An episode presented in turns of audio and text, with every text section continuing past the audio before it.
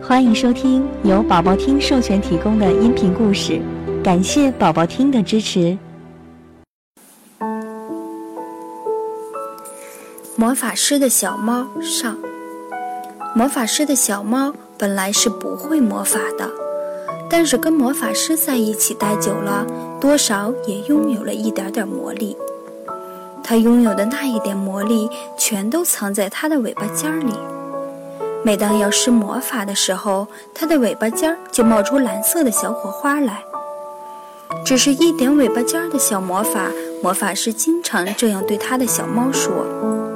那么一点点力量改变不了什么，但是魔法师的这句话却大错特错了。这一点他是很久以后才明白的。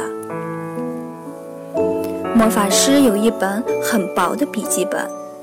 里面记录着他的失败和错误。现在，让我们翻开这本薄薄的日记，看看他最近犯了些什么错。第一篇日记：今天给麦先生的果园施魔法，可是咒语出现了可怕的错误，竟然将整个果园消灭了。我的小猫在那可怕的时刻施展了尾巴尖的一点魔法。为麦先生留住了最小的那棵苹果树，哎，可是我认为这根本没有什么帮助。第二篇日记，今天给达克太太施魔法，改变她头发的颜色，可是因为魔杖挥动的方式出了错，竟然将达克太太的记忆清除了。我的小猫在那可怕的时刻施展了尾巴尖的一点魔法。在达克太太的记忆里留住了她最爱的人的名字。唉，可是我认为这没有什么帮助。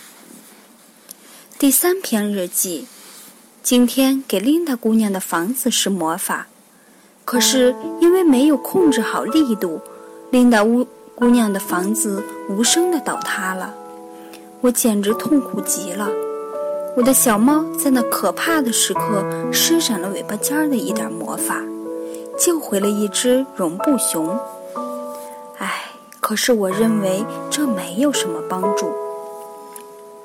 宝宝的日记本上只记录了这么三页，可是每当看到这三页纸，魔法师的心里还是觉得沉甸甸的。宝宝听爸爸妈妈讲的故事，更多好听的故事要讲给宝宝听。